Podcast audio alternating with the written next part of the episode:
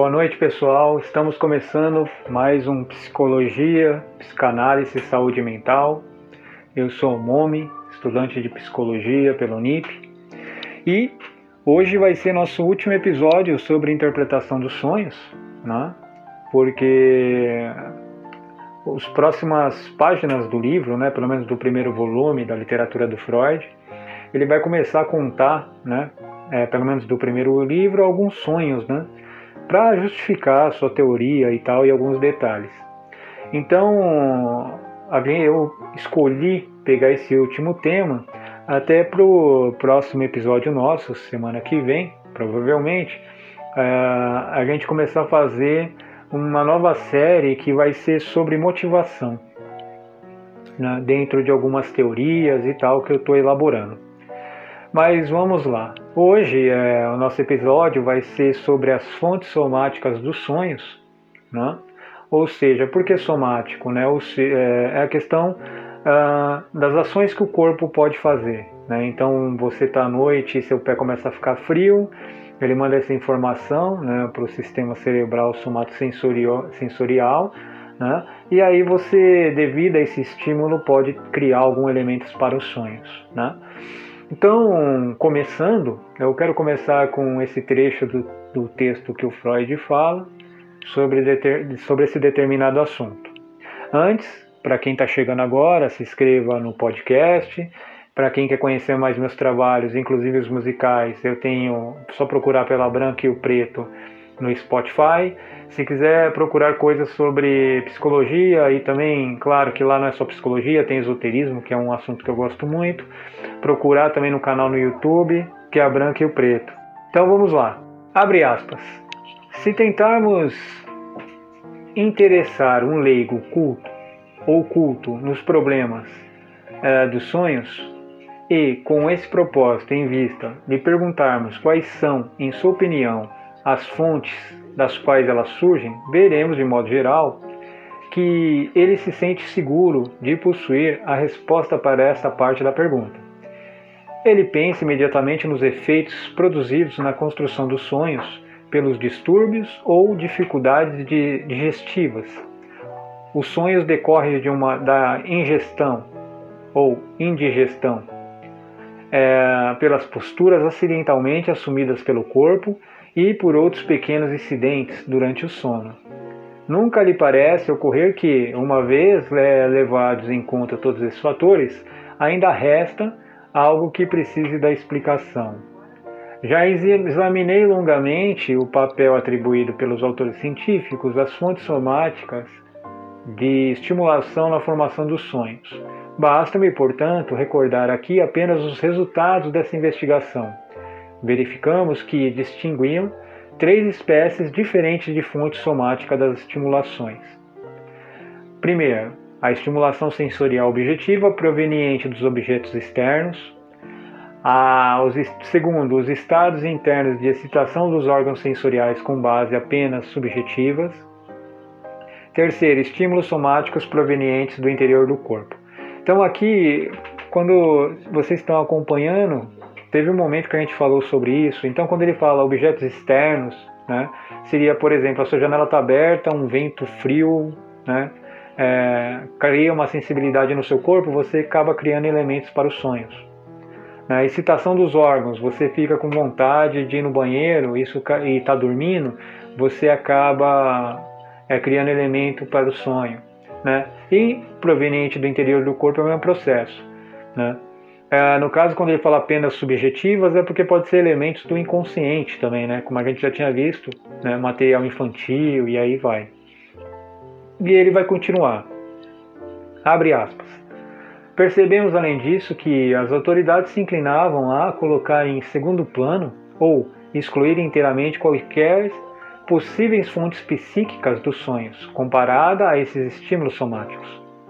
Em nossos exames de afirmações feitas em prol das fontes somáticas de estimulação, chegamos às seguintes conclusões. Abre aspas.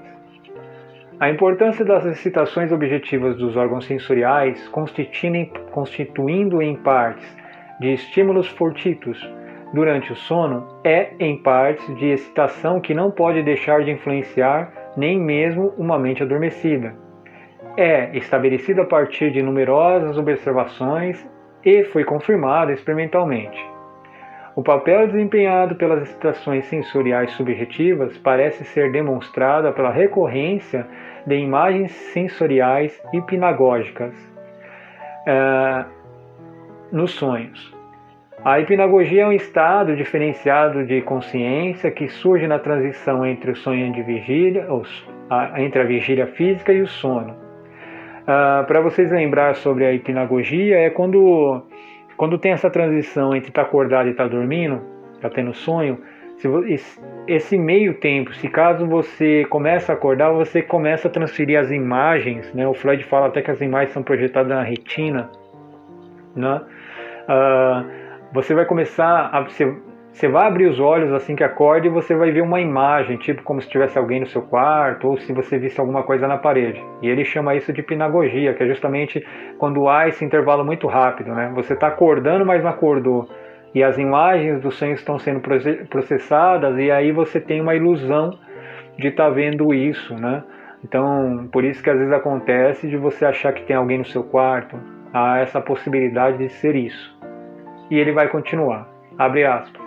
E por fim, parece que, embora impossível provar que as imagens e representações que ocorrem em nossos sonhos sejam atribuídas aos estímulos somáticos internos, no grau em que se afirmou que isto se dá, essa origem, ainda assim encontra apoio na influência universal reconhecida que exerce em nossos sonhos estados de excitação de nossos órgãos digestivos, urinários e sexuais.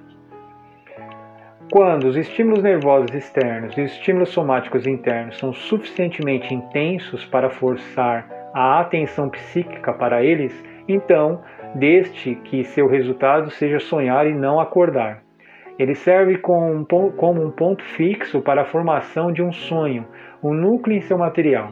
Busca-se então uma realização de desejos que corresponda a esse núcleo, tal como se buscam representações intermediárias entre dois estímulos psíquicos do sonho.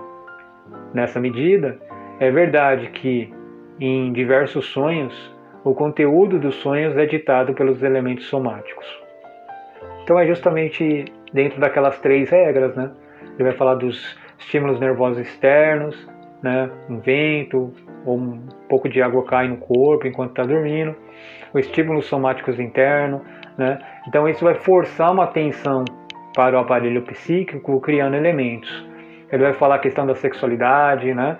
Então, uh, vamos imaginar que seu nível de testosterona esteja muito alto logo que você acorda, no caso dos homens, claro, né? e na mulher poderia ser a progesterona, e aí os níveis de excitação sexual aumentam, e isso pode criar elementos para os sonhos. E ele vai continuar, abre aspas. Neste exemplo extremo, é possível até que um desejo que não esteja de fato corretamente ativo seja invocado para fins de construção de um sonho. O sonho, porém, não tem outra alternativa senão representar um desejo na situação de ter sido realizado. Ele enfrenta, por assim dizer, o problema de procurar um desejo que possa representar-se como. Uh, natureza dolorosa ou aflitiva. Quando esse material imediato é de natureza dolorosa ou aflitiva, isto não significa necessariamente que não possa ser utilizado para a construção de um sonho. A mente tem a seu dispor desejos cuja realização produz o desprazer. Isso parece autocontraditório, mas torna-se inteligível quando levamos em conta a presença de duas instâncias psíquicas e uma censura entre elas. Então, como a gente já tinha visto também outros, outros episódios nossos, a básica da interpretação do sonho é o sonho é a realização de um desejo. Talvez esse desejo, enquanto a gente estava acordado em relação a alguém, causou um desprazer, e aí, quando se dorme, o aparelho psíquico, claro, tudo isso dentro da teoria psicanalítica, ele, o ego, ele deixa passar questões do inconsciente e aí você acaba sonhando com o que você gostaria de fazer na vida de vigília, né? justamente para resolver esse problema do desprazer que ocorreu durante a vida de vigília ou quando está acordado. E aí ele continua, e para finalizar, concluindo, uma das fontes são sensações de natureza de desprazeres provenientes das, das fontes somáticas. O trabalho do sonho utiliza essas ocorrências para representar, sujeita à continuidade da censura em maior ou menor grau, a realização de algum desejo que normalmente é suprimido. Ou seja, uma pessoa que durante a vida de vigília suprime, ou de forma consciente, ou inconsciente também, porque ah, os mecanismos de defesa ao longo da vida foram ficando cada vez mais fortes, que começa a suprimir muitas informações da vida de vigília para evitar os desprazeres. Há uma tendência grande, segundo a teoria e pela minha interpretação dentro da literatura, que você vai sonhar com esses determinados desejos, né? Porque o ego que cria, vamos dizer assim, e o superego também, claro, ah, cria esse bloqueio no sonho ou no sono, ele não fica ativado, vamos dizer assim, de uma forma simples e bem resumida. E aí você acaba tudo que está sendo suprimido se libertando no sonho. Né? Uh, então é isso, pessoal. Eu finalizo essa série. Agradeço a todos que estão participando do nosso podcast. Só nesse mês chega, estamos chegando a mais mil streaming e acompanhe cada vez mais. Eu espero que estejam gostando. Meu contato do Telegram ou WhatsApp para dúvidas sobre os sonhos e qualquer dúvida sobre a psicologia e neuropsicologia ou psicanálise que eu possa responder. E, assim que eu tiver tempo eu responderei. E ficamos por aqui e até semana que vem com a nova série que eu vou iniciar, que significa sobre motivação dentro das questões da teoria da psicologia. Muito obrigado e até mais.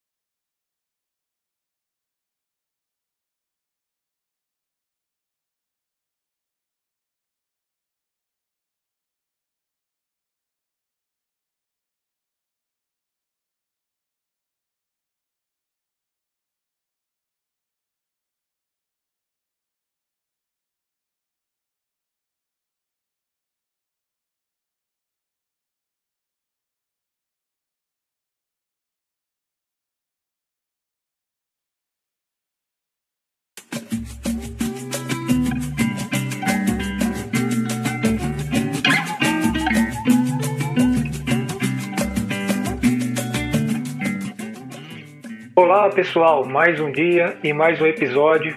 Eu me chamo Momi, sou estudante de psicologia pelo NIP. Para quem está chegando agora no canal, se inscreva. Dúvidas sobre os episódios, me mande mensagem pelo Telegram ou pelo WhatsApp no número 55 11 9 8748 2345. Então vamos começar?